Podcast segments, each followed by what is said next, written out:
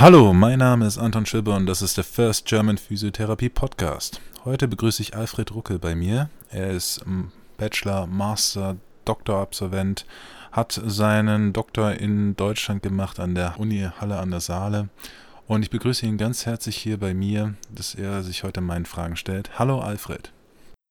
Hallo Anton, vielen Dank, dass ich bei dir sein darf. Und ja, ich lasse mich mal überraschen, was mich jetzt so erwartet. Hat dir bisher der Podcast gefallen? Soweit ich das jetzt an den Leuten, die ich bereits gehört habe, ähm, festlegen darf, auf alle Fälle. Es ist immer schön, Gleichgesinnte zu treffen, die auch Meinungen teilen, die man selbst vertritt, auch kritisch das Ganze hinterfragen. Von daher ist die Podcast-Geschichte wirklich eine ganz klasse Sache. Das freut mich sehr, das bestätigt auch irgendwo meine Arbeit. Und da ist natürlich auch die erste Frage an dich, warum bist du Physiotherapeut geworden? Physiotherapeut geworden bin ich prinzipiell, weil ich einfach auch eine abwechslungsreiche Arbeit haben wollte. Ich komme aus der Betriebswirtschaft und das war einfach leider so eine, ja, ein Fehlstart. Das war einfach nicht, was die Sache für mich war. Und dann hatte ich selber so eine Sportaffinität und wollte in den Bereich irgendwie rein. Und irgendwie kam es dann zu der glücklichen Situation, dass ich nach England konnte für ein paar Jahre und habe dann in England ähm, die physiotherapeutische Arbeit kennengelernt, die ich auch in Deutschland schon mal kennengelernt habe, aber da hat die mich, um ehrlich zu sagen, nicht so wirklich angemacht. Und in England war es dann so, dass ich dann einen wirklich, wirklich guten Physio kennengelernt habe, der mir auch mehrere Möglichkeiten offeriert hat von der, von der edukativen Seite, von dem, wie man mit seinem Körper umgeht und hat mich auch therapeutisch richtig gut betreut, wo auch wirklich effektiv was rausgekommen ist. Und somit, glaube ich, war das schon sehr prägend. Und nachdem ich genau in dieser Zeit in so einer Wechselphase war, war es für mich klar, dass das ein Job ist, wo ich unbedingt hin will, auch mit den Chancen, die nach oben sind. Und wie du eben schon gesagt hast, ich habe noch nicht abgeschlossen mit der Promotion. Ich habe sie abgegeben und hoffe natürlich, dass das jetzt alles von den Gutachtern so begutachtet wird, dass das Ganze dann auch erfolgreich abgeschlossen werden kann. Und der Doktor, den du da gemacht hast, ist das ein Dr. Med oder ist es ein PhD oder was ist das genau für ein wissenschaftlicher Grad? Der, die Doktor, der Doktortitel ist ein Doctorerum Medicarum, den die medizinische Fakultät in Halle an der Saale über das Institut der Gesundheitswissenschaften anbietet. Und ähm, im Endeffekt ist es sehr wissenschaftlich orientiert und von daher, ja, es ist jetzt nicht der klassische PhD, aber ich hatte halt auch den Vorteil, noch dazu dann dementsprechende Mentoren zu haben, die mir im Rahmen dieser Doktorarbeit auch immer nahegelegt haben, die Veröffentlichungen zu machen und Schritt für Schritt sich da in das wissenschaftliche Arbeiten eben ein bisschen reinzutauchen. Und von daher, ja, war das eben möglich, hier diese Doktorarbeit zu machen. Und warum hast du dich für Halle an der Saale entschieden? Also damals, als ich meinen Bachelor in den Niederlanden gemacht habe, ähm, wollte ich unbedingt weitermachen, eben weil ich die Entwicklung der Physiotherapie für mich halt nicht mit einem Bachelor abschließen wollte, sondern wirklich bis zum Maximum treiben wollte, war eben die große Frage, wo kann ich zu dem Zeitpunkt eben einen Master machen, den ich mir vor allem auch leisten konnte. Und zu dem Zeitpunkt waren halt die Masterpreise auch in der Schweiz, egal ob auch in, in den Niederlanden oder auch in England, ähm, ja, in den, in den zigtausenden. Und das ist halt für Deutschland einfach utopisch, dass sich das in, auf irgendeiner Ebene amortisiert. Und somit war war ich gezwungen, weiter nach Möglichkeiten zu suchen. Und dann kam es just eben in der Recherche dazu, dass ich gesehen habe, dass die, ähm, das Gesundheitswissenschaftliche Institut in Halle an der Saale die Möglichkeit offeriert hat, im Bereich der Physiotherapie sich zu vertiefen. Und das war dann eigentlich das, ja, das hat super gepasst, weil das war eben frei, kostenfrei eben. Und darauf habe ich mich entschieden, den ganzen Weg zu gehen, der durchaus glaube ich, anspruchsvoll, holprig mit allen Höhen und Tiefen versehen war. Aber wie gesagt, für mich war der Preis ein wichtiger Punkt und inhaltlich muss ich im Nachhinein sagen, war es eine super Entscheidung, das dort in Halle an der Saale zu machen. Neben deiner wissenschaftlichen Tätigkeit bist du auch Praktiker. Du hast deine eigene Praxis, so wie ich das gesehen habe. Was würdest du sagen, sind deine Spezialisierungen? Also ich versuche, ähm, das stimmt, ich, ich habe eine, eine Privatpraxis, eine kleine und betreue bei einem größeren Fitnesskonzern auch im medizinischen Trainingsberatungs- ähm, deren Kunden.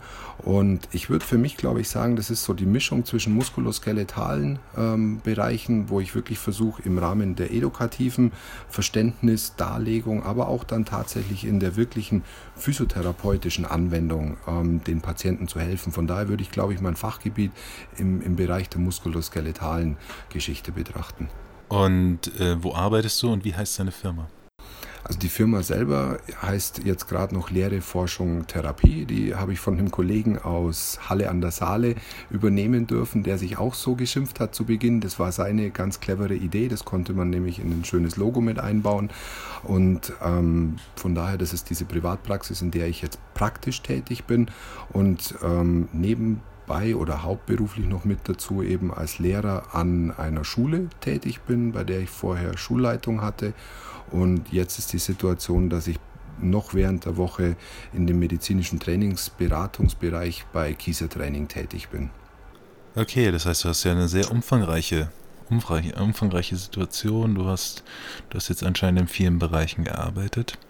Und Du hast gesagt, du bist Leiter an der Schule gewesen. Ähm, kannst du ein bisschen was uns darüber erzählen? Ja, genau. Ich war dort Schulleiter an den Döpferschulen in Regensburg, wo ich wirklich eine fantastische Zeit hatte, sehr viel lernen durfte. Und was ich dazu so erzählen kann, ich glaube, es ist es wert, auch hier Änderungen anzustreben. Ich glaube, wir konnten zu dem Zeitpunkt, wo ich da war, bestimmte Änderungen anpassen. Die Zeit war anstrengend, aber auch sehr, sehr schön, weil man eben, wie gesagt, viele Sachen in dem Leitungsbereich auch anpassen konnte. Von daher, wie gesagt, ich bereue auch keine Minute. Ich habe nicht aufgehört, weil, weil es irgendwie zu stressig geworden war oder so, sondern einfach, weil, glaube ich, auch ein neuer Input kommen musste ab einem bestimmten Zeitpunkt und ich mich natürlich auch weiterentwickeln möchte. Kannst du uns erstmal allgemein was über das Ausbildungssystem in Deutschland erzählen? Also ich kann jetzt generell über das Ausbildungssystem, glaube ich, das kennen viele, die jetzt auch diesen Podcast hören, aus eigener Erfahrung, was sie durchlaufen durften, durchlaufen mussten und sich da dementsprechend auch immer wieder die Fragen gestellt haben, muss das wirklich so sein? Ist das so? Erzählen die mir da nicht irgendwie einen Schmuh? Ähm, ich glaube, mit dem sind wir irgendwie alle konfrontiert worden. Und jetzt zum aktuellen Ausbildungssystem, was ich ein bisschen auf Bayern beziehe, da hat sich das Curriculum ein bisschen geändert. Wir haben mittlerweile die Situation, dass wir seit 2013 in Bayern ähm, so Vorgaben bekommen haben, dass wir in Lernfeldern kompetenzorientiert unterrichten sollen, was grundsätzlich eigentlich ein sehr guter Schritt ist, der sich nur so ein bisschen eventuell mit der Examensprüfung beißt, weil die Examensprüfung aktuell natürlich auch in die Kompetenzprüfung umgeändert werden muss, damit diese Sachen sich nicht beißen. Und hier, glaube ich, sind wir auch noch in so einer Umstellungsphase, die, glaube ich, aktuell sicherlich fordernd und herausfordernd ist, weil wir eben nicht wirklich die Kompetenzprüfung im Examen darlegen haben, sondern wir haben eigentlich eher klassisches Wissen wiedergeben. Und ob das Wissen jetzt tatsächlich immer up-to-date ist, würde ich jetzt aktuell mal in Frage stellen. Aber du hast ja vorhin gesagt, dass, dass das Wissen ja nicht up-to-date ist, was ihr lernt. Und das, was du dort sagst, ist ja eine Form der Reflexion und des kritischen Denkens. Ähm, lässt sich das überhaupt miteinander vereinen? Ja, ich glaube, zumindest aktuell ist es so, dass wir, wenn man im Ausbildungssystem Veränderungen betreiben will, glaube ich, einfach eine Mischung hat. Das ist eine extreme Grauzone, in der wir uns da gerade befinden, wo eben, sage ich mal, Wissen, was noch nicht abgedatet worden ist, natürlich nicht einfach wegfallen darf, weil dann würde ich vielleicht die Hälfte des Unterrichts nicht mehr halten können. Ich muss uns oder als Lehrer beziehungsweise auch in der Entwicklung der Lehrtätigkeit, auch in den Hochschulen, müssen wir uns, glaube ich, aber generell einfach bewusst werden, dass wir die Art des Unterrichtes anders gestalten müssen hinsichtlich auch der wissenschaftlichen Basis, dass es nicht nur das Wissen einfüllen in Trichterform ist, sondern dass wir auch von unseren ähm, Schülern oder Studenten dieses reflektierte Arbeiten wollen, dass auch das kritische Hinterfragen passiert, weil alles beginnt mit einer Frage und ich glaube, wenn die richtigen Fragen gestellt werden, dann kommen wir auch wieder richtig in die Thematik rein, Physiotherapie gut vermitteln zu können. Und von daher, wie gesagt, ich aktuell bin ich der Meinung, dass wir in so einer Grauzone sind, die aus neuen, neuem kommenden Wissen und neuen Ideen der Änderung auf gerade das alte festgefahrene Struktursystem treffen und wir, glaube ich, jetzt die Herausforderung haben, das sinnvoll zu ändern, damit wir zukünftig natürlich auch im Ausbildungsbereich da qualitativ gut nachziehen können. Und ich glaube, da triffst du den Tenor. Die Idee hört sich gar nicht schlecht an. Das Problem ist erstmal, wollen die Schüler das? Wollen die Lehrkräfte das? Und ist da überhaupt die, ist da überhaupt die Base da für sowas? Ich glaube, die, die, die Basis dazu bilden weiterhin unsere Praktikumsstellen. Und solange wir in unseren Praktikumsstellen, beziehungsweise auch in unseren äh, Physiopraxen, Physiokliniken, in denen eben die Physiotherapie angeboten wird, den, äh, die, die Nachweispflicht, die Effektivwirkung dessen, was wir anbieten, nicht haben und daran auch nicht gemessen werden, ist es, glaube ich, ein, ein schwieriger Spagat, der gemacht werden wird in der Ausbildungsumstellung und dann der Transfer in die Praxis, weil eben, glaube ich, aktuell in der Praxis die Forderung nach dem, was wir versuchen jetzt auszubilden, noch nicht hundertprozentig angekommen ist. Ich hoffe, dass sich es ändern wird, aber aktuell, glaube ich, bedarf es durchaus noch ein bisschen Input. Auf der anderen Seite sehe ich es auch so und glaube, dass die Physiotherapie sich eher in dem privateren Sektor weiterentwickelt und im öffentlich-gesetzlichen Bereich eher verdünnisiert wird. Mhm. Das ist ja schon das Thema gewesen, was wir auch in dem Podcast immer wieder angesprochen haben. Du hast nur vorhin gesagt, dass die, äh, dass die Praktikas ein wichtiger, ein wichtiger Punkt sind in der Ausbildung, dass dort die, das praktische Wissen vermittelt wird. Meine Erfahrung ist, dass das in den Praktikas meistens eher nicht äh, das Wissen vermittelt wird, was in der Schule gelehrt wird. Das bedeutet, in der Schule wird etwas gelehrt und im Praktikum wird was komplett anderes gemacht also ich kann zumindest jetzt an vielen Punkten, die du jetzt angesprochen hast, anknüpfen, weil wir es natürlich jedes Mal sehen, wenn wir unsere Schüler im zum Beispiel ersten Ausbildungsjahr haben und wir versuchen ihnen bestimmte Sachen zu vermitteln und sie gehen in die jeweiligen Praktikumsstellen. Dort hat sich ein bestimmter Habitus eingeschlichen, der das natürlich dann sehr schwierig macht, das, was die Schüler im Unterricht gelernt haben, dort auch wirklich umsetzen zu können. Zumal viele Praxen auch so einen bestimmten Stil verfolgen, ob das jetzt zum Beispiel ein osteopathischer Stil ist, ob das jetzt, äh, ähm, ich möchte jetzt nicht in die Wunderheiler-Schiene einschlagen, aber auch in diese Richtung gehen, ähm, wo einfach die Komplementärmedizin halt durchaus Einhalt hat und wo einfach diese Effektivität noch nicht so wirklich eine Notwendigkeit hat, weil einfach noch genügend Patienten bereit sind, die Praxen aufzusuchen. Und von daher ähm, glaube ich schon und muss dir da schon ein bisschen zustimmen, dass es eben sehr schwierig ist, die Inhalte, die wir in der Ausbildung vermitteln müssen, dann aber auch wieder in den jeweiligen Praktikumsstellen gewährleisten zu können, weil die natürlich auch in, in ihrem eigenen System, in ihrem eigenen Betrieb arbeiten. Und damit kommt eben wieder diese Kollision zustande, dass die Schüler das, was sie eigentlich gelernt haben, nur bedingt wieder anwenden können oder teilweise sogar verlernt bekommen. Das klingt aber hart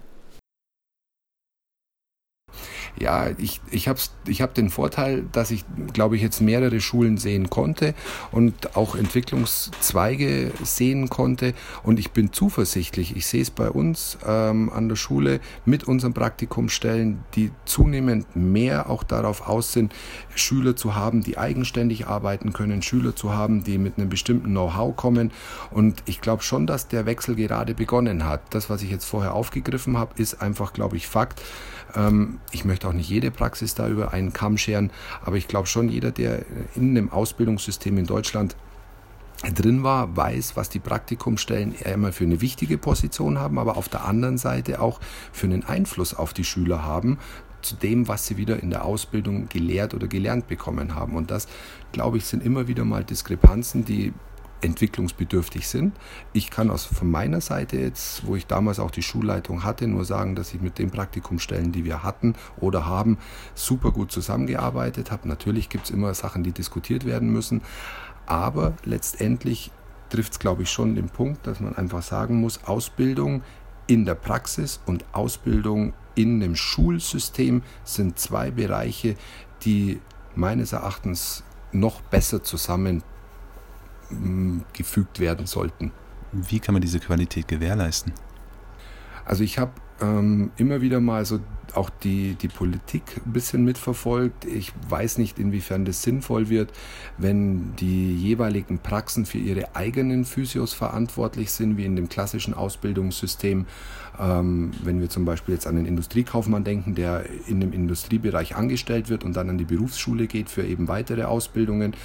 Ähm, das kann ich nicht beurteilen, aber ich glaube schon, dass es sinnvoll werden wird, dass die Praktikumsstellen bzw. die Praktikumspartner oder dann eben die Ausbildungspartner hier auch ähm, Fachpersonal bekommen, was mindestens einen Bachelorgrad hat, um jeweils auch in der Praxis die Strukturen zu verändern und man dann sich eben eventuell mit Anleiter treffen oder auch mit, mit Kooperationspartner treffen, ähm, sich austauscht und einen noch engeren Austausch pflegt, als den man vielleicht eh schon vorhat. Nur auf der anderen Seite ist es mir natürlich auch bewusst, dass dieser Austausch zur Schule mit der jeweiligen Schulausbildung halt auch schwierig ist, weil nicht jeder die Zeit hat, dass er sich dann neben dem ganzen Arbeitsbereich dann nochmal am Abend stundenweise hinsetzt und sich mit den Schulen auseinandersetzt und äh, versucht da irgendeinen Konsens zu finden. Ich denke da zum Beispiel an eine Klinik, die Schüler von dem deutschen System in der Ausbildung hat,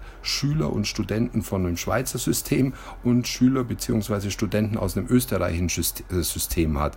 Und die machen Praktikum in der jeweiligen Einrichtung. Ich glaube, dann ist es für die Einrichtung auch wahnsinnig schwer, hier einen Tenor zu finden, wie auf welcher Ebene man da sinnvoll die Ausbildung mit der jeweiligen Einrichtung, Schule, Universität, Hochschule gewährleisten kann. Ich glaube schon, dass da noch nach besseren Lösungen gesucht werden muss. Vor einigen Tagen hatte ich jetzt äh, das Gespräch gehabt mit jemandem auf Facebook und da ging es dann darum, um genau den Fachkräftemangel in Deutschland.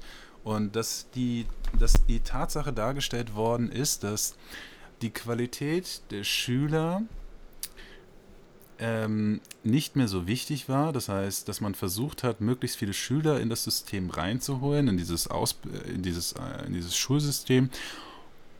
Und die, das Argument war immer dann, um den Fachkräftemangel abzudecken. Dann habe ich aber, das fand ich dann aber irgendwie komisch, weil wird dann hier Quantität über Qualität gestellt? Wie empfindest du das?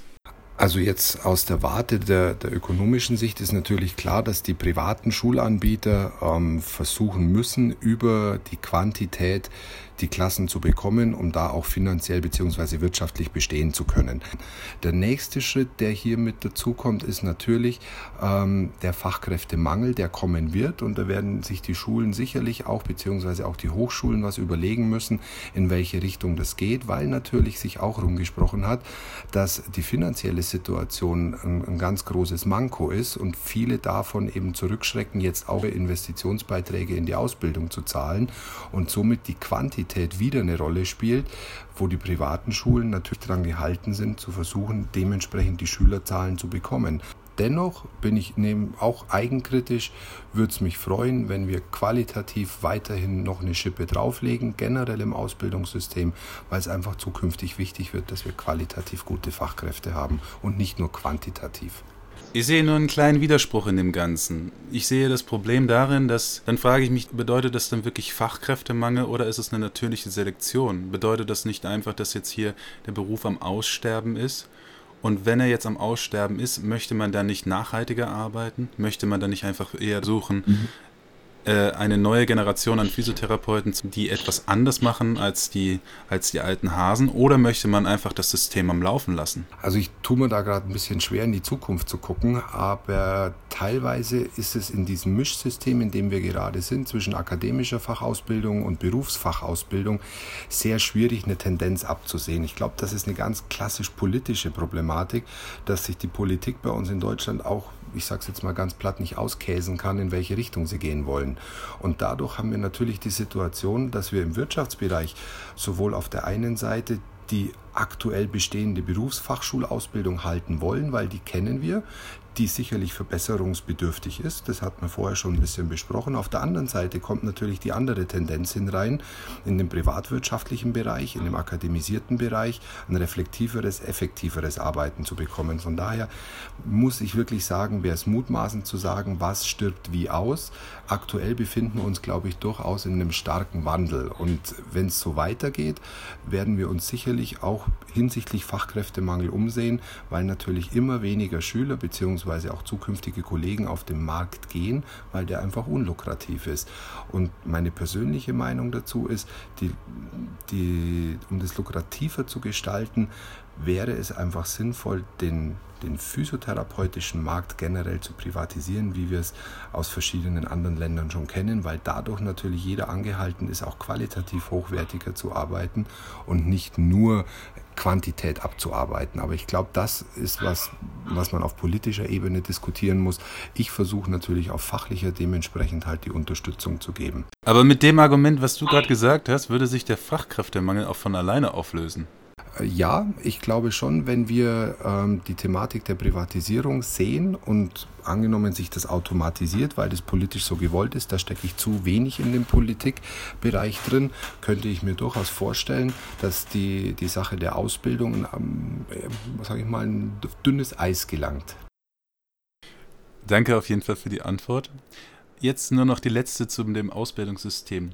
Was würde passieren, wenn wenn man einen primären Studiengang der Physiotherapie in Deutschland einführen würde, weil man sagt, dass die Qualität der Schulen einfach nicht mehr reicht. Und wir sagen jetzt einfach mal auch die Qualität deiner Schule. Und das ist nicht kein persönlicher Angriff, sondern mhm. Mhm. wir nehmen das einfach mal nur so hin. So bei mir, in der Mathematik definiert man ja auch immer irgendetwas. Dann sagt man so, A ist gleich irgendein Mengenteilbereich. Und so definieren wir jetzt einfach mal so, dass die Qualität der Schulen einfach nicht so funktioniert und wir es voll akademisieren würden. Was glaubst du würde passieren? Ich glaube, wir werden generell auch die Situation bekommen, wie wir sie schon teilweise in England haben, dass wir neben dem akademisierten, voll ausgebildeten, voll akademisierten Physiotherapeuten auch die Physioassistenten haben, weil eben, glaube ich, nicht nur Akademiker benötigt werden.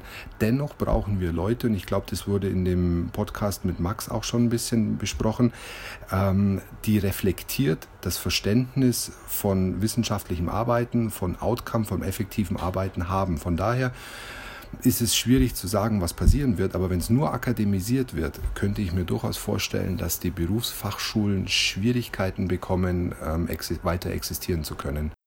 Im Zuge des äh, Hilfsberufes gibt es viele verschiedene Meinungen. Eine Meinung ist, es wäre ein Downcycling des Physioberufes. Weil hier Leute dann in den Beruf reingeholt werden, die wenig Fachkenntnis haben und es schwierig sein wird, wenn der Fachkräftemangel wirklich so vorhanden ist, wie er beschrieben wird, dann die Qualität dieser Leute erst recht zu kontrollieren. Also wenn ich es mir jetzt aktuell mal aus der Praxis raus betrachte, ähm, würde ich mal sagen, haben wir immer noch einen, einen unnötigen Überhang an Physiotherapie, der Patienten zuteil wird. Das meine ich aber nicht negativ, dass man Patienten nicht behandeln sollte, sondern ich glaube einfach, die Patienten können effektiver behandelt werden und dadurch würden gegebenenfalls die mengenmäßigen Therapieeinheiten gesenkt werden und auch natürlich der Personalmangel dadurch dementsprechend entgegengewirkt werden können. Die Thematik dieser Assistenz ähm, ist natürlich immer ein, ein, heißes Eisen zu diskutieren, weil man möchte natürlich vermeiden, eine Zweiklassengesellschaft im, im, in einem Ausbildungsbereich zu haben. Dennoch muss man sich einfach auch klar machen, dass wir halt auf der einen Seite den Wissenschaftsplanungs-, Therapie-Management-Bereich haben und auf der anderen Seite den Bereich, der gegebenenfalls dann eben über Bachelor-Absolventen ähm, abgedeckt wird, wo ich eben die angewandte Therapiewissenschaft, die aus diesem Management, therapiewissenschaftlichen Bereich kommt, praxismäßig durchführen. Und das wird immer irgendwie eine Diskrepanz sein, die man im, im Hinterkopf behalten muss. Obwohl ich das eigentlich jetzt recht fremd empfinde, weil hier in der Schweiz funktioniert das auch. In der Schweiz gibt es jetzt hier die alteingesessenen Physiotherapeuten, die noch das Diplom haben.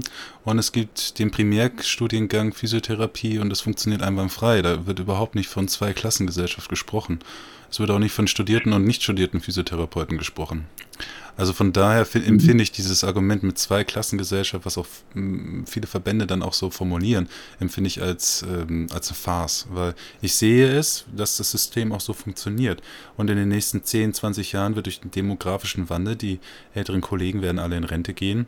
Und dadurch wird dann halt letztendlich das dann von der nächsten Generation an Therapeuten dann übernommen.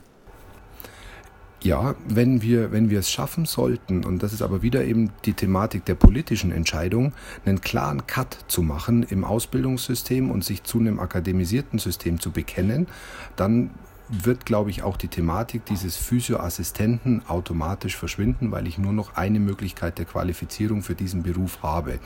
Ich greife aber jetzt mal kurz eine andere Thematik auf, und zwar bei den ähm, Ärzten, die mittlerweile mit dem Physician Assistant kommen, weil sie irgendwie über einen Kräfte, Fachkräftemangel meinen, sie brauchen jemanden, der ihnen irgendwo unter die Arme greift. Das mag durchaus sein, aber auch hier wieder, wir haben ein voll akademisiertes Ausbildungssystem im Medizinbereich und trotzdem entscheiden sich die Mediziner dahin, sich einen Assistenten an Bord zu holen. Ich möchte es qualitativ nicht beurteilen, weil da stecke ich noch zu wenig in der Materie drin. Aber auch hier sehen wir eine Tendenz dahin, einen Assistenten zu bekommen. Wenn wir es in der Physiotherapie schaffen, ähm, unseren akademisierten Ausbildungsbereich auch wirklich als Ausbildungs akademisierten Ausbildungsbereich bestehen zu lassen und der Bachelor das Grundeinstiegsniveau ist, könnte ich mir durchaus vorstellen, so wie du es auch gerade beschrieben hast, dass die Thematik der, der Zweiklassengesellschaft verschwindet und das hoffe ich auch, muss ich ganz ehrlich sagen, weil es macht einfach keinen Sinn. Beim Physician Assistant, also beim Arzthelfer, wenn man es mal so übersetzt, beim Arzthelfer ist das ja auch nochmal eine ganz andere Kiste, glaube ich. Also ich glaube, dass man das auch nicht so gleichsetzen kann. Weil die Ausbildung an sich, wenn man sich die auch nochmal anschaut von dem Physician Assistant, dann ist sie schon recht hochwertig. Es ist ein Studiengang, die müssen einen Bachelor, die müssen einen Master machen, die müssen auch beweisen können, dass sie dann halt keine Fehlentscheidungen treffen bei, ihrer, bei ihrem Handeln. Und ähm, wenn ich mir da den Physiobereich anschaue, kannst du eigentlich recht wenig falsch machen. Und ähm, von daher sehe ich das ein bisschen kritischer. Mhm. Ich habe, das meine ich eben, ich, ich habe, muss ich ganz ehrlich sagen, was die Physician Assistant Ausbildung beziehungsweise dann auch wirklich Kompetenzübergabe, Verteilung angeht, einfach zu wenig Einblick. Die Thematik, die wir vorher besprochen haben hinsichtlich eben dieser Zweiklassengesellschaft, ist mir extrem wertvoll, dass sie nicht zustande kommt, weil man sich einfach für eine der beiden Sachen entscheiden sollte. Und ich bin ganz klar dafür für die Akademisierung und das heißt halt, dass ich, wenn die Politik sich für die Bachelorentwicklung entscheidet, dann würde die Zweiklassengesellschaft, von der auch in den Verbänden immer wieder ganz groß propagiert wird, die würde sich eh auflösen. Und somit hat sich das dann eigentlich auch erledigt. Ob wir da hinkommen und ob sich die Politik in den nächsten 45 Jahren dafür entscheidet, bleibt abzuwarten. Und wir werden auch an dieser Stelle mal einen ganz harten Cut machen. Wir werden nochmal zu anderen Themenbereichen übergehen. Wir werden zu, dein, zu deinem Steckenpferd übergehen. Zum Rugby, beziehungsweise zur Sportphysiotherapie. Ich habe schon bereits einen unveröffentlichten Podcast, habe ich schon mit Jan Kirsch darüber gesprochen, über das ganze Thema. Wie läuft die sportliche Betreuung in der Physiotherapie normalerweise ab? Also wir hatten, um da ein bisschen vorzugreifen, den Vorteil mit einem recht ähm, kleinen Verband, dem Deutschen Rugbyverband, eben ein Programm zu starten, und zwar das ähm, SEMA Rugby. Und zwar das SEMA Rugby hat sich mittlerweile eben auch für die Olympischen Spiele qualifiziert, heißt es wurde eben mit aufgenommen vom Olympischen Komitee. Und dadurch sind bestimmte ähm, Mittel eben auch möglich, die es dann machen, hier professionelle Strukturen zu entwickeln. Und jetzt im physiotherapeutischen Bereich ist es schon so, dass die, die Sportart des Siebener Rugby meines Erachtens eine der extremsten Sportarten ist, die wirklich alles von den Spielern abverlangen, sowohl im Resilienzbereich, sowohl im Schmerzverarbeitungsbereich, sowohl im psychisch-sportlichen Bereich als auch im physischen Bereich. Wenn wir die Turniere anschauen, die sind meistens über zwei Tage und auch da wird hart zugepackt. Zwar wird nur zweimal sieben Minuten gespielt, aber die Rennpferde leisten hier Wahnsinniges. Das heißt, hier bekommt meines Erachtens die Physiotherapie, wenn sie dann auch die Möglichkeit bekommt, effektiv zu wirken oder angewendet zu werden, ähm, einen ganz, ganz hohen Stellenwert, der über die klassische Massage und die Muskelpflege hinausgeht. Und die physiotherapeutische Entwicklung im Sportbereich, ja gut, das sind auch sicherlich gerade Umbrüche nötig. Es werden Umbrüche stattfinden. Einfach auch das dem geschuldet, dass wir effektiver mit unseren Sportlern arbeiten können. Und da gehört der Prehab-Bereich genauso zu wie der Reha-Bereich. Und man darf aber einfach auch nicht vergessen, dass die Muskelpflege, auch wenn sie ein subjektives Wohlbefinden nur beim Sportler erzeugt, durchaus einen wichtigen Teil in der Regeneration hat. Trotzdem kann ich ganz ehrlich sagen, ich sehe es jetzt gerade in meinem Wirkungsbereich, ähm, dass ähm, wir wirklich versuchen, auch evidenzbasiertes Wissen mit einzubauen, weil eben auf der Top-Niveau-Spitze im Siebener Rugby ein Try and Error nicht möglich ist, sondern da müssen wir wirklich gucken, dass auch von der physiotherapeutischen Betreuung das Ganze up-to-date ist. Und da muss man natürlich auch immer wieder mal gegen Wände oder ja, läuft man immer mal gegen verschlossene Türen, aber trotzdem, wenn man hartnäckig genug ist, kommt man dann auch dadurch. Ich denke, viele Kollegen werden dann auch mit dem Kopf schütteln, wenn man sagt, ja, Massage bei den Sportlern, ist das nicht, ist das nicht einfach irgendein ein Stilmittel, was man irgendwie 100 Jahren benutzt hat? Hat sich denn da einfach momentan auch gar nichts mehr geändert? Ich habe nämlich auch noch mit anderen Leuten darüber gesprochen, über das Thema. Und äh, die haben da zum Teil auch ganz harsche Kritik geäußert. Die haben dann gesagt, so, sie behandeln nur noch zu 95 Prozent eigentlich im Gym und gar nicht mehr. Und vielleicht 5 Prozent so am Patienten. Wenn wir die also den Nicht-Wettkampfbereich anschauen, ja, das ist auch ein Weg, wo, wo ich definitiv dafür bin, dass wir den weiter so gehen und auch einhalten werden, weil wir da einfach die besten sozusagen Hands-on-Techniken im Bereich der Hands-off äh, Thematik haben. Wenn ich mit den Jungs ähm, auf einem Turnier bin zum Beispiel und wir tatsächlich ähm, Wettkampfsituation haben, dann ist es sehr schwierig, ähm, nach einem kompletten Tag am Abend nochmal ins Gym zu gehen und im Gym dann zu sagen, komm, wir machen hier jetzt nochmal einen Cooldown, weil die Jungs einfach wirklich geschundene Körper haben. Und hier ist dieser Recovery-Bereich der Massage zum Runterfahren durchaus angebracht, aber wie zum Beispiel jetzt, wir waren die letzten zwei Wochen in Südamerika eben auf einem, in einem Trainingslager und da war es ganz klar auch eine, eine Aufgabe von mir, die ich mir herangezogen habe, verletzte Spieler nicht nur auf der Bank irgendwie zu bespaßen, sondern tatsächlich aufs Feld zu bringen und dann auf dem Feld mit ihnen Prehab-Sessions zu machen, die dann natürlich Prehab, Rehab in, in einem waren. Und dann kommt wieder tatsächlich das Physio evidenzbasierte Arbeiten durch, weil dann wird es auch wichtig, die Jungs wieder spielfit zu kriegen. Und ich glaube, das ist uns ganz gut gelungen. Ich denke, hier ist auch das Wichtige, dass man einfach weiß, dass man sich seinen Grenzen bewusst ist und was möchte man erreichen. Und Hands-on-Techniken sind in einem gewissen Bereich, sind sie einfach zu viel angewendet worden und fast ausschließlich angewendet worden. Ähm, wie siehst du das in der Sportphysiotherapie? Da stimme ich dir eigentlich zu 100% zu, weil genau diese Situation der, der hundertprozentigen, komm, leg dich mal auf die Bank, ich massiere dich mal zwei Stunden oder eine halbe Stunde. Das, das ist eine Mentalität, die sich, glaube ich, so die letzten Jahrzehnte einfach eingeschlichen hat. Und ob ich das Ganze jetzt eine bestimmte Faszientechnik nenne oder ob ich es über eine Trigger-Thematik mache oder ob ich es einfach nur eine Massage nenne, ich glaube, es läuft mit den Hands-on-Techniken immer aufs Gleiche raus. Deswegen ist es, glaube ich, auch notwendig in der Sportphysiotherapie, die Effektivität dessen, was wir an unseren Sportlern, unseren Profi- wie aber auch Breitensportlern machen, ganz, ganz kritisch zu hinterfragen und deren Notwendigkeit eben der Applikationen auch hier sicher in Frage zu stellen, um sie dann auch dementsprechend anpassen zu können. Und ich glaube schon, dass das passieren muss. Da stimme ich da hundertprozentig zu. Weil das Problem ist ja auch gerade in der Rehab-Phase die Frage, wir haben wenig Zeit, wir haben wenig Möglichkeiten. Und wenn du von einem Rugby-Team sprichst, dann redest du hier höchstwahrscheinlich von 20 Jungs. Und ähm, das bedeutet, dass dann halt natürlich auch die Betreuung dann dadurch effektiver sein muss. Wenn es dann darum geht, dass man dann aber generell dafür sorgt, ähm, dass das Programm möglichst effektiv ist, dass möglichst alle was davon haben, dann ist es ja wichtig, dass dann hier der Therapeut ja auch einen kritischen, einen kritischen Gedanken im Hinterkopf hat, oder? Auf alle Fälle. Also wir haben sicherlich das Zeitproblem. Wir reisen, wenn wir mit der Siemer-Nationalmannschaft unterwegs sind, so circa mit 12, 13 Leuten immer.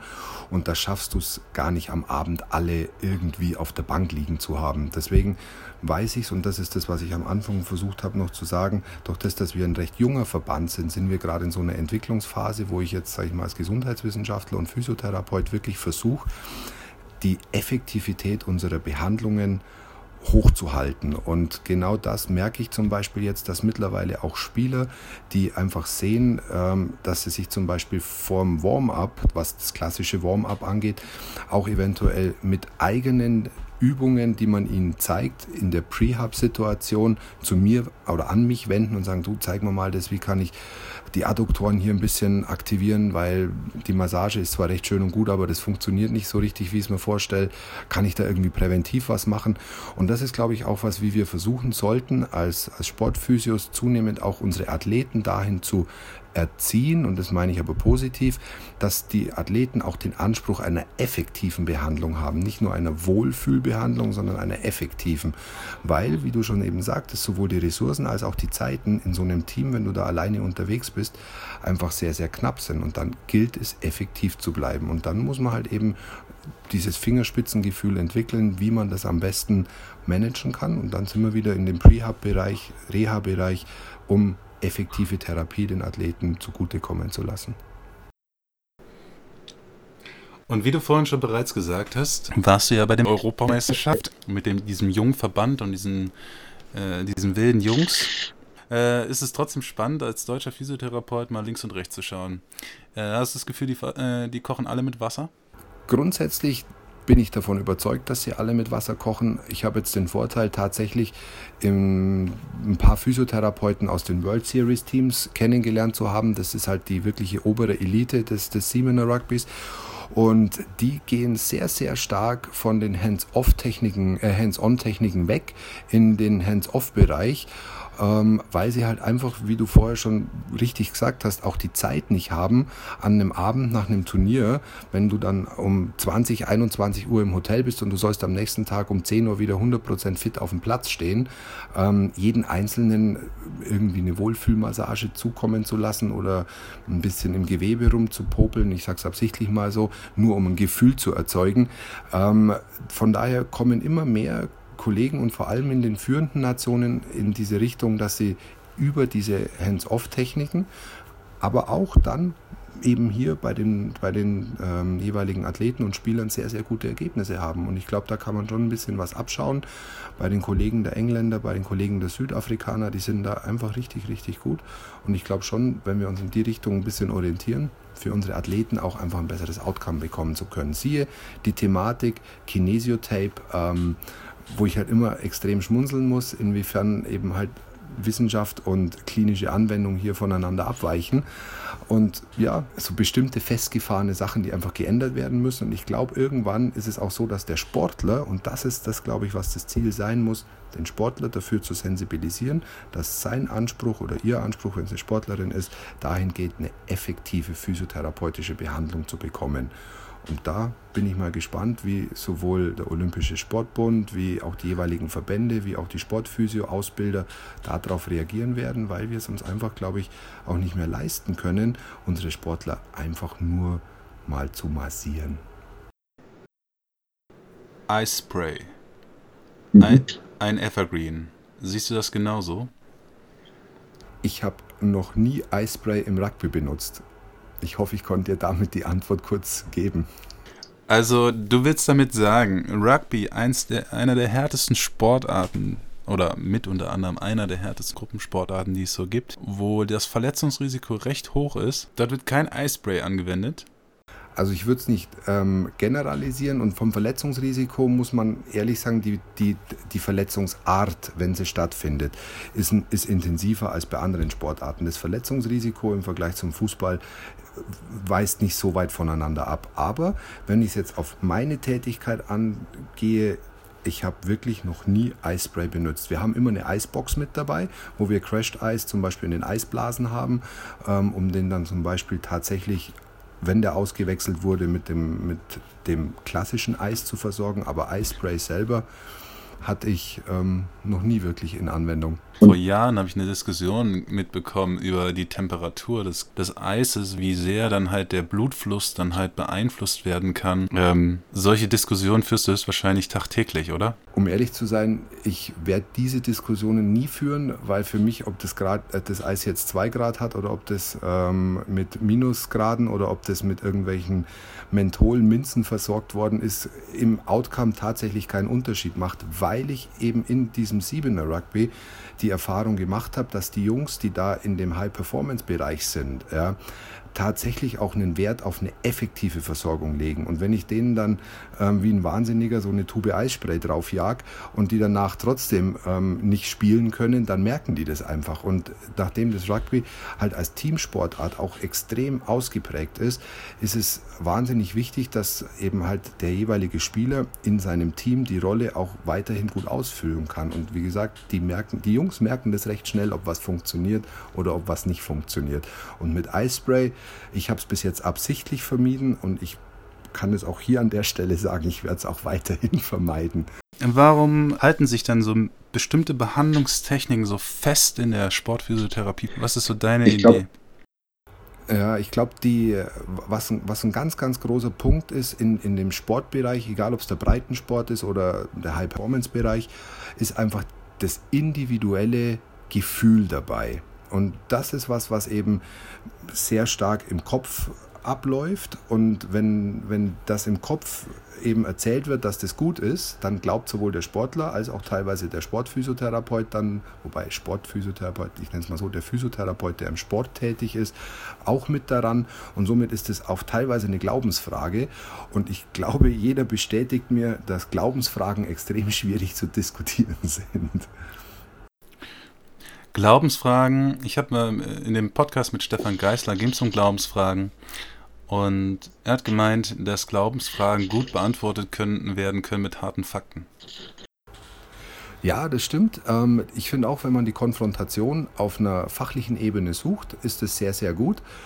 Ich sehe es auch, dass das bei den vereinzelt oder vereinzelt bei Kollegen schon stattfindet. Ich versuche es auf meine Art und Weise und ja, ich gebe dir da recht, wenn, wenn wir dieses mit harten Fakten beschreiben, zunehmend mehr schaffen und auch das in die Menge bringen, sodass das eigentlich Usus ist, dass man die harten Fakten anschaut und nicht die weichen, könnte ich mir vorstellen, dass auch diese Glaubensfragen letztendlich irgendwo sich in Luft auflösen. Aktuell ist es halt einfach noch so, dass die Stimmen der harten Fakten noch nicht mengenmäßig ausgeprägt genug sind, um die Glaubensfragen wirklich zu bereinigen. Aber ich glaube, wir sind auf einem guten Weg. Und ich denke, dass es auch ähm, Zertifikatsweiterbildung gibt. Es gibt bestimmte, einen bestimmten großen deutschen Sportverband, über dessen Namen wir natürlich an der Stelle nicht nennen, mhm. der höchstwahrscheinlich auch daran vielleicht interessiert ist, dass ähm, bestimmte Thematiken einfach so bleiben, wie sie sind. Also wenn ich, wenn man auch wieder hier in diesen Ausbildungs- und Zertifikatsausbildungsbereich reinschaut ähm, und das ein bisschen kritisch hinterfragt, ist es natürlich schon so, dass bestimmte Strukturen hier ab, finanzielle Abhängigkeiten geschaffen haben, die man ungern loslassen möchte. Aber ich glaube einfach auch hier, dass die, ähm, die Situation die sein wird, dass wie die Thematik harte Fakten, wenn die kommt, werden auch diese Strukturen sich ändern müssen, weil sie einfach nicht mehr up-to-date sind und dann einfach eine Marktbereinigung stattfindet. Und das glaube ich schon, dass das kommen wird. Und wir werden wieder einen harten Cut machen. Also wir haben uns kurz über die Sportphysiotherapie unterhalten und wir werden uns jetzt noch äh, zum Schluss, wir kommen langsam nämlich dem Ende entgegen, werden wir uns noch über deine Doktorarbeit unterhalten. Im Vorgespräch war, gab es da noch sehr interessante Themen, die wir besprechen und die, denke ich, auch noch Sinn machen und auch in diesem Rahmen auch noch Sinn machen. Und zwar ging, äh, um was ging es in deiner Doktorarbeit? Kannst du das kurz erläutern? Um es ganz kurz zu fassen, ging es um die Zielorientierung von stationär versorgten Patienten im Bereich der muskuloskeletalen Problematiken von unterer Extremität. Und die Zielorientierung bedeutet nichts anderes, wie der Name schon sagt, gibt es einen Unterschied, wenn man Patienten Ziele vorgibt, die erreichbar sind, was wiederum heißt, ich muss vorher Assessments, ich muss vorher messen ähm, oder wenn ich die Patienten einfach normal behandle. Und normal heißt ohne große Zielvereinbarungen, schon von mir aus mit einem Messen, weil ich muss es ja machen, damit ich dementsprechend auch am Ende ein Ergebnis sehen kann. Aber grundsätzlich ist die Zielorientierung, die auch da weiterhin immer begleitet wird, eine wöchentliche Zielorientierung, effektiver als den Patienten nur so zu behandeln. Wie konntet ihr in dieser Doktorarbeit die Motivation messen? Wir hatten die Thematik der Motivation war nicht das Größte, was wir untersucht haben. Was für uns wirklich der, der, der Haupt-Outcome-Bereich war, und das waren wieder das, die, die Thematik der harten Fakten. Wir hatten am Anfang die Schwierigkeit, eben Motivation nicht wirklich greifen zu können. Ähm, haben wir uns entschieden, die harten Fakten uns erstmal zurechtzulegen. Und da war es einfach so, dass wir bestimmte Parameter uns recherchiert haben, rausgesucht haben, wo wir gesagt haben, okay, die nehmen wir her, die klinisch relevant sind und gucken, wie sich dort die Veränderungen zeigen. Und dementsprechend gab es natürlich dann auch ein Outcome, was ich jetzt noch nicht verraten kann. Ist die Motivation des Patienten in der Therapie immer die Massage? Um ehrlich zu sein, ich glaube zunehmend immer weniger. Da muss ich ganz auf diese praktische Erfahrung jetzt bei, bei Kieser-Training zurückgreifen. Die Kunden, Patienten, die dort in die medizinische Trainingsberatung kommen, haben zu, würde ich jetzt mal schätzen, 95 Prozent, 90 Prozent viel Massage und Hands-on-Techniken erfahren und merkten, dass eben hier die Effektivität ausblieb. Und dann kommen sie in die medizinische Trainingsberatung und wollen aktiv was machen. Und das sind eigentlich die besten Patienten, Kunden, die wir haben, weil die natürlich aktiv eben im Kiesertraining arbeiten wollen, wollen in der medizinischen Trainingsberatung die Tipps dazu haben und sagen auch teilweise ganz klar, ja, die Massage oder die Faszien und die Trigger, das hat alles nichts, äh, hat alles nichts gebracht, ähm, können wir da nicht was Aktives machen. Und dann zeigt sich für mich schon ganz klar, dass der Patient, wenn er mittlerweile eben in diesem 20-Minuten-Rhythmus behandelt wird, sehr stark unterscheidet, ob er effektiv behandelt wird oder ob ihm nur ein, ein Wohlfühlbehandlungsschema zugutekommt. Weil letztendlich, wenn der 20 Minuten Behandlung hat, dann hat er 5 Minuten ausziehen, 2 Minuten Termine machen und effektiv kommen dann 15 Minuten dabei rum. Und die Anfahrtszeit mittlerweile kann in der Stadt locker 45 Minuten sein. Und da fragt sich, glaube ich, der Patient irgendwann auch, kann man das nicht effektiver oder anders gestalten? dass ich auch wirklich einen Bonus davon habe. Und daher glaube ich, die Frage so beantworten zu können, dass es bei den Patienten zunehmend nicht nur um die Massage geht. Aber ich habe den Vorteil, mit Patientenklientel zu arbeiten, die eben da schon einen Schritt weiter sind. Also die Massage war nur ein Reißer. Also es geht eigentlich generell um passive Maßnahmen, Faszien, Dry Needling, Triggern, alles was halt dazu gehört, Manual Therapy. Und was was hier aber natürlich auch die, die spannende Frage ist, wenn es wieder um Effektivität geht. Die Patienten, die du da gerade angesprochen hast, wurden ja eigentlich dadurch ja schon, haben sich selbst gescreent. Und ähm, was würde passieren, wenn wir Therapeuten dann durch die Forschung dann auch selber entscheiden könnten, ob wir einen aktiven Coper vor uns haben oder einen passiven Coper? Ich glaube, dadurch hätten wir schon die Möglichkeit, ähm, dementsprechend unsere Behandlungen effektiver gestalten zu können. Wir hätten mehr Verantwortung dadurch und müssten aber natürlich auch wirklich dem Patienten liefern. Und das sind Punkte, wo ich glaube, ich meine, dass wenn solche Situationen kommen, dass wir das selbst entscheiden dürften oder müssen, die durchaus dann spannend werden, aber dann logischerweise im Ausbildungssystem oder im Studiensystem dementsprechend auch gelehrt werden müssten.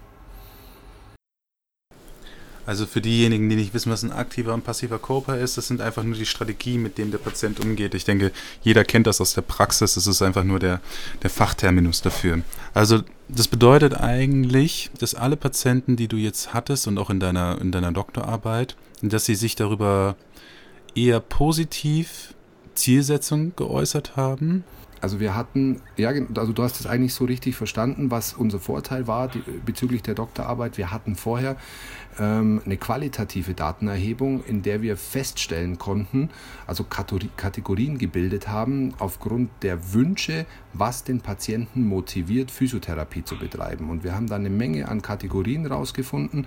Und eine dieser Kategorien war, die immer wieder vehement auch angesprochen wurde, dass die Patienten gerne Zielsetzungen haben wollten. Also wo geht die Reise hin?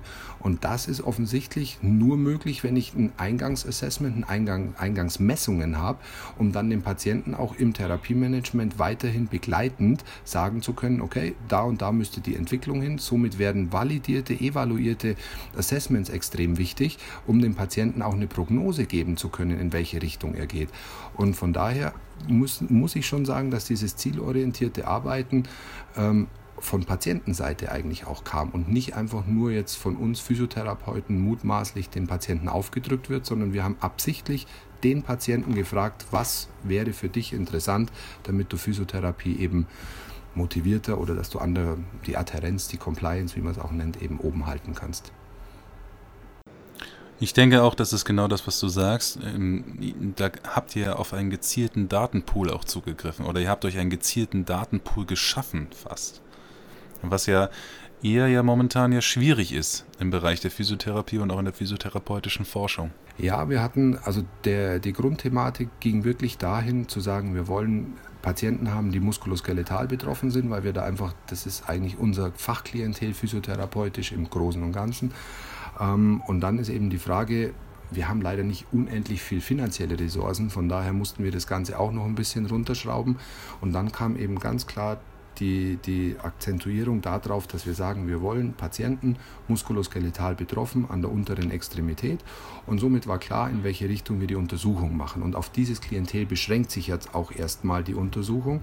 Aber logischerweise muss man schon auch dann kritisch hinterfragen, ähm, ob man das nicht auf andere Bereiche wie die Pädiatrie, wie die Neurologie etc. auch ausbreiten kann, weil hier eben auch im deutschen ähm, Raum noch physiotherapeutisch, glaube ich, immens viel Forschungsbedarf besteht in der Grundlagenforschung eben, um diese Thematik der Zielorientierung, des Messens, Assessment auch hier sinnvoll anwenden zu können. Und wir kommen zur letzten Frage, Alfred. Mich würde natürlich interessieren, wo siehst du die Physiotherapie in den zehn, nächsten zehn Jahren oder beziehungsweise wo würdest du sie dir gerne wünschen? Pack jetzt da hier mal meine Kugel aus und reib an der ganz kräftig und dann gucken wir, was die mir sagt. Nein, Spaß beiseite. Ich, ähm, ich betrachte das Ganze eben nicht durch die Kugel, sondern so wie ich die Entwicklung hier versuche, evidenzbasiert zu betrachten, könnte ich mir vorstellen, dass wir weiterhin mit einem Mangel an physiotherapeutischen Fachkräften kämpfen werden einfach auch politisch bedingt und auf der anderen Seite wir uns überlegen müssen, die Effektivität unserer Behandlungen nach oben zu schrauben. Was ich mir wünschen würde, mehr Eigenständigkeit, um bestimmte therapeutische harte Fakten auch wirklich umsetzen zu können und sind nicht mutmaßlich von anderen Berufsgruppen aufgedrückt zu bekommen. Das wäre schon mal der nächste Schritt, der wirklich gut wäre. Und als, sage ich mal, so 10 Jahres, 15 Jahres Plan, den ich mir wünschen würde, ist natürlich der Direct Access auf alle Fälle ganz oben, weil wir dadurch einfach auch effektiver und effizienter arbeiten können. Ob sich das System der Physiotherapie im gesetzlichen Leistungskatalog so oder Heilmittelkatalog noch so finden wird, wie wir es jetzt kennen, wage ich zu bezweifeln, weil sich das natürlich nicht halten kann. Ähm, ich könnte mir durchaus vorstellen, dass irgendwann mal der Cut kommt, dass tatsächlich halt auch äh, Regierungsvertreter, die Politik, die Krankenkassen sagen, passt mal auf, solange wir nicht wissen, was ihr wirklich macht, wollen wir euch auch kein Geld geben. Und dann kommen wir eben an den Punkt, der auch so oft schon diskutiert wurde, sind wir dann bereit, den Schritt gehen zu können, dass wir allein auf, auf unseren eigenen Beinen stehen oder hängen wir immer noch am Mamas Rockzipfel und hoffen, dass immer noch ein Krümelchen abfällt, weil, wie gesagt, ähm, wir es nicht hinbekommen haben, uns die, die, ja, das autonome Arbeiten, wie auch immer man das beschreiben will, ähm, in den letzten Jahren zu arbeiten. Jetzt haben wir die Chance, das zu entwickeln. Ich hoffe, dass alle da am gleichen Strang ziehen. Deswegen würde ich mir eben das wünschen, Direct Access und dementsprechend mehr eigenständiges Arbeiten. Also meine Kristallkugel, die glänzt nicht so schön wie deine. Aber ich. Ich glaube, du hast, du, hast sie, du hast die falsch gerieben. Du musst sie links rum und dann zweimal rechts rum. Also wir werden das jetzt nicht in der esoterischen Diskussion weiterführen. bitte, bitte nicht.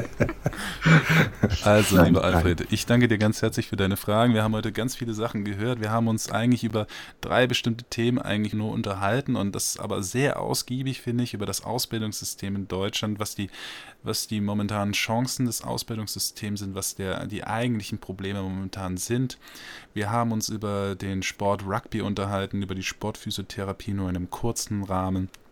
Und wir sind dann noch ganz kurz am Ende dann zu deiner Doktorarbeit gekommen und haben uns dann über die Motivation von Patienten unterhalten und was deine Ziele und deine Aus Ansichten dann für die nächsten 10 bzw. 15 Jahre sind. Dafür möchte ich dir ganz herzlich danken.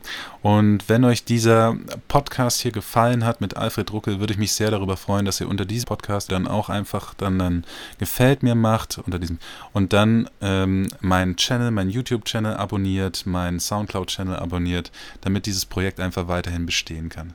Danke dir, Alfred, und ich wünsche dir noch einen schönen Abend. Vielen Dank für die Einladung und macht's es alle gut. Bis dann. Ciao.